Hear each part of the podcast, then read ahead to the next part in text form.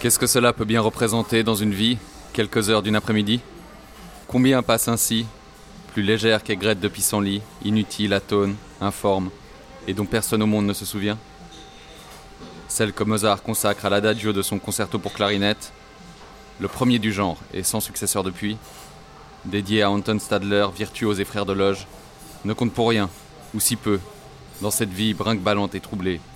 Deux heures, trois tout au plus. Et pourtant, il y a le temps dehors qui est atroce.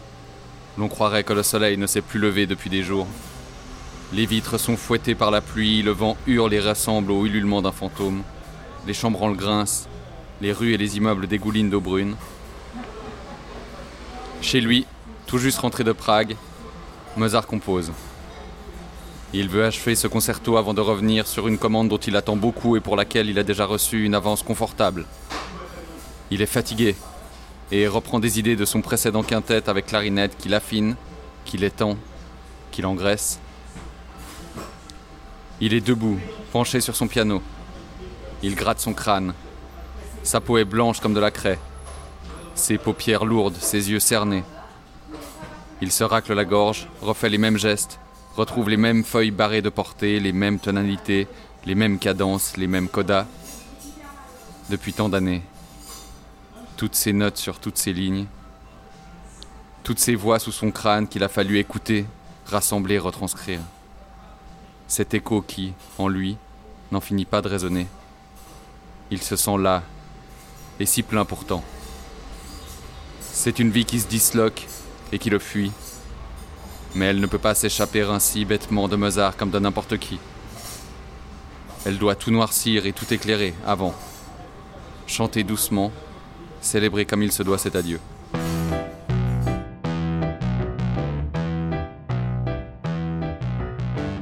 Culture sur mesure, un podcast d'Anne-Sandrine Di Girolamo.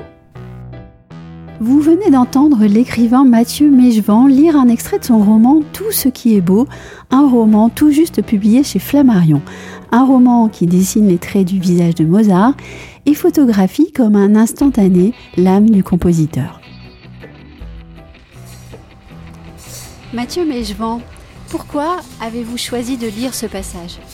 Parce que vous m'avez demandé d'en choisir un, pour commencer, et parce que euh, euh, c'est un passage qui me tient à cœur, parce qu'il est tout à la fin de la vie de Mozart, il concerne une œuvre que mm, presque tout le monde connaît, mais dont on ignore un petit peu les circonstances peut-être, et aussi cet adagio, ce deuxième mouvement qui est, somptueux, et que j'ai essayé de rendre sur un court chapitre. Voilà, ça me semblait intéressant de lire des bribes comme ça. Vous rappelez-vous le moment euh, où vous l'avez écrit? Oui, je m'en rappelle, c'était euh, à la toute fin de l'écriture, parce que ça a, été un long processus, euh, tout ce livre, le, travail de recherche déjà en lui-même a duré deux ans au moins, où j'ai pas écrit une ligne, et ensuite il y a eu beaucoup de versions antérieures à celle qui est désormais le livre. Et ce passage-là a été ajouté, parce que j'écoute énormément ce concerto pour clarinette, et puis je pensais pas au départ le traiter. Et puis, quand le livre était quasiment achevé, je me suis dit, je veux quand même, c'est important de parler de ça entre des moments entre guillemets plus importants dans la biographie, la flûte enchantée, etc., dont je parle presque pas dans le livre. Et donc j'ai choisi quand même de traiter cet adagio euh, du concerto pour clarinette. Euh, Mozart a fait aussi euh, couler beaucoup d'encre. on ne parle même pas du film Amadeus qui a soulevé beaucoup de polémiques. N'était-il pas téméraire de choisir Mozart comme personnage principal d'un roman? Si, téméraire et un peu euh, inconscient même, je dirais. Mais hum, je pense qu'au départ, j'ai peut-être même fait preuve d'un peu de naïveté ou en me disant je peux aussi essayer de tenter quelque chose, d'approcher ce personnage. Mais en même temps, c'est ce qui m'intéressait, c'est-à-dire euh, d'aller voir au-delà de tous les mythes, de toutes les légendes et de tout ce qu'on croit savoir sur Mozart en fait. Qu'est-ce qui se cache derrière ce personnage? Est-ce qu'il y a quelque chose à chercher, à trouver? Sous quel angle l'aborder? Ça m'intéressait énormément. Et donc. Euh, oui, c'était téméraire mm, et oui, c'était difficile, beaucoup plus d'ailleurs que ce que j'imaginais. Mais voilà, c'était passionnant à. Mm, je dirais peut-être pas à écrire, parce que ça c'était très difficile, mais avant, la recherche en tout cas était passionnante et m'a révélé beaucoup de choses que j'ignorais sur Mozart. Pourquoi est-ce que c'était difficile d'écrire ce roman?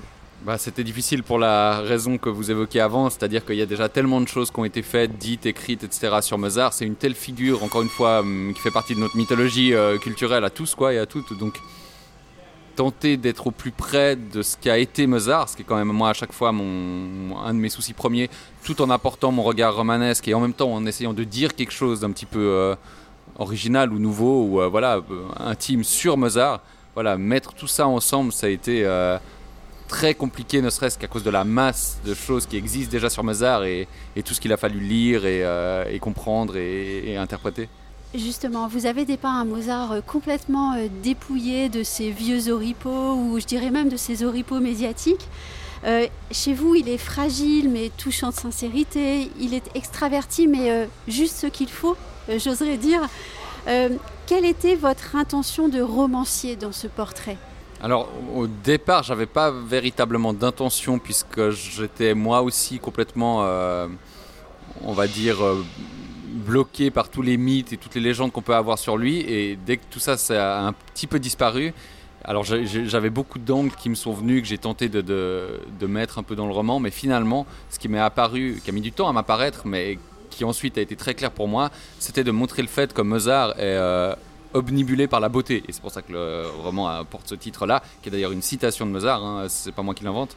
Et que toute sa vie durant, ça a été quelqu'un, évidemment, d'obsédé par la musique, ça, euh, ça tombe sous le sens, mais qui était vraiment quelqu'un d'habité par cette idée de beauté et par ce besoin soit de posséder la beauté dans des choses aussi triviales qu'un vêtement par exemple, mais aussi de la créer, de la rendre et de la faire entendre grâce à sa musique. Oui, à un autre moment, un autre personnage, Grimm, ne supporte pas Mozart, mais alors pas du tout.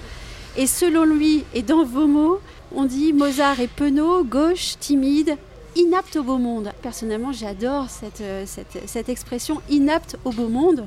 Mozart, lui qui recherchait constamment le beau. Oui, alors là, c'est dans le sens. Euh, il, était inapte au fait de, de, se faire voir, de se faire entendre, en, gros, de se vendre dans une société où, où à l'époque, à Paris, il y avait des, dizaines des centaines de musiciens qui cherchaient une place, qui cherchaient à. voilà, il n'y avait, il avait aucune protection pour les artistes, évidemment. Donc il fallait jouer des coudes pour tenter de, parvenir à quelque chose. Et Grimm est l'exemple, c'est pas spécialement un musicien, bien qu'il ce soit quelqu'un qui lise très bien la musique, qui l'écoute, etc.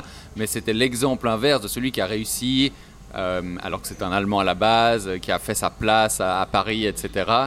Euh, et qui voit, et ça c'est véridique, hein, qui, ne supporte pas ce Mozart, qui en somme est un peu un jeune Allemand avec son fort accent quand il parle le français, qui, qui se vend pas comme il faut, qui est pas bien dans le monde, etc. Et donc tout ce qui concerne l'apparence, on va dire, Sam Mozart dans la société française et parisienne de l'époque, parce que c'est différent quand il est à Vienne, où là il est beaucoup plus à l'aise. Mais à Paris, à cette époque-là, quand il a la vingtaine, c'est horriblement compliqué pour lui, alors que pourtant, en fait, il compose déjà euh, parmi ce qu'il y a de plus beau dans ses compositions, la sonate en la mineure dont on parlait tout à l'heure, date de cette époque, et à ce moment-là, personne n'écoute, et tout le monde s'en fout, en fait, de ce que fait Mozart. À un autre moment, on lit aussi, il faut dire que par-dessus tout, ce que Mozart apprécie, c'est d'être écouté, non pas entendu de loin par une foule ornée, non écouté par des auditeurs. Saisir le langage de Mozart et son être, son être le plus intime, c'est là aussi votre plus belle réussite, je crois. Ben merci.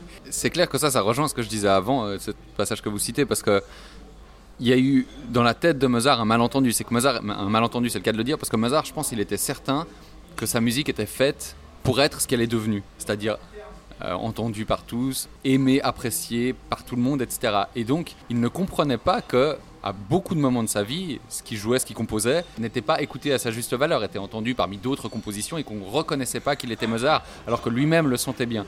Et donc, au moment où, par exemple, d'autres musiciens ou pas forcément des musiciens, mais c'est souvent le cas quand même, on voit dans sa correspondance, entendent, écoutent et savent et reconnaissent l'immensité de cette musique. Euh, et c'est pas du tout une question d'égocentrisme, etc. Mais il, y a chez lui un soulagement de s'être enfin senti compris euh, à sa juste valeur. Ouais. Oui, et le verbe écouter, vous l'utilisez beaucoup. Oui, dans un livre sur la musique, ça aurait été difficile. Il y a, il y a, quelques verbes comme ça. Euh, écouter, raisonner aussi, qui revient extrêmement souvent ampli, emplir, remplir, c'est aussi des mots qui sont revenus. Et d'ailleurs qu'ensuite j'ai dû traquer pour un petit peu élaguer parce qu'il y en avait même trop à certains moments oui, quand vous écrivez un livre, le précédent sur Toulouse-Lautrec, c'était pareil, il y avait dévoré qui revenait. Il y a des mots comme ça qui, qui sont liés au personnage et, au sujet, qui, qui s'imposent dès le départ de la rédaction, puis qui restent tout le long et, qui vous suivent. Ouais. Oui, et être écouté, c'est finalement euh, le drame de Mozart. Vouloir être écouté, c'est son drame personnel. Bah, c'est son drame et sa réussite, puisque enfin, c'est aussi, je crois, ce que j'ai tenté de rendre dans ce roman, c'est qu'à la fois, il y a des moments où il est écouté, il est entendu et il est reconnu, et d'autres moments où il est absolument euh, délaissé et où il se demande justement mais est-ce que tous les gens sont devenus sourds? Et donc c'est son drame et en même temps c'est son moteur. C'est une fois qu'il a rendu, c'est-à-dire qu'il a composé, qu'il a, que ses œuvres sont écrites, et eh ben pour lui l'étape, l'ultime étape, c'est simplement qu'elle soit jouée et elle l'est, mais ensuite que chacun reconnaisse la valeur, euh, encore une fois sans aucun égocentrisme, mais dans la pleine conscience de ce qu'il était, c'est-à-dire Mozart, qu'il soit écouté euh, et reconnu. Et ça, c'est vraiment quelque chose qui est très frappant en fait dans tout le travail que j'ai fait au préalable, dans sa correspondance. Ça revient sans cesse en fait cette, chose sur le fait de euh, ils sont sourds, c'est noble, ils comprennent pas, mais qu'est-ce qui se passe? Puis tout à coup, quand il est reconnu, ah bah voilà, c'est bon, en fait, cette fois, j'ai réussi à être écouté, entendu. Que vous inspire l'incandescence de Mozart, à vous qui êtes romancier et écrivain, et donc artiste aussi? Si vous voulez, ce qu'il y a eu. Alors là, juste parce que vous me posez une question par rapport à moi, donc je vous réponds aussi par rapport à ça. Ce qui était extrêmement frappant en travaillant et ensuite en, écrivant ce roman, c'est de voir à quel point justement une même Mozart, si vous voulez, c'est-à-dire euh, euh, l'être suprême du point de vue de la création, de la culture occidentale, etc. Même lui, à son époque, et à plusieurs moments, c'est pas juste un accident, quoi. À plusieurs moments, il n'est pas reconnu et il vit cette vie justement de manière extrêmement incandescente parce qu'il a, il a ce moteur créateur qui est en lui et qu'il le dévore et qu'il doit toujours alimenter, etc. Mais que tout ça, avec un génie extraordinaire, voilà, dont on a déjà, sur lequel on a déjà tout dit, euh, ne suffit pas au fait d'être reconnu et de, et de pouvoir vivre euh, d'une certaine manière, de manière relativement apaisée avec sa création parce qu'elle est comprise, etc.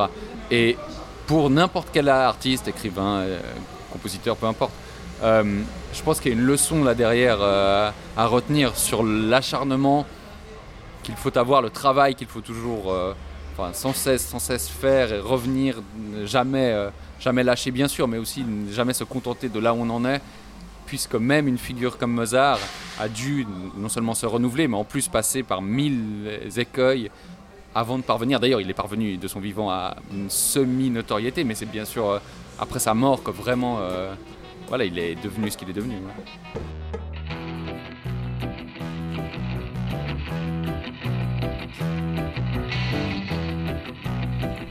Retrouvez Culture sur mesure avec Anne-Sandrine Di Girolamo et ses invités sur toutes les plateformes de téléchargement ainsi que sur Gangflow.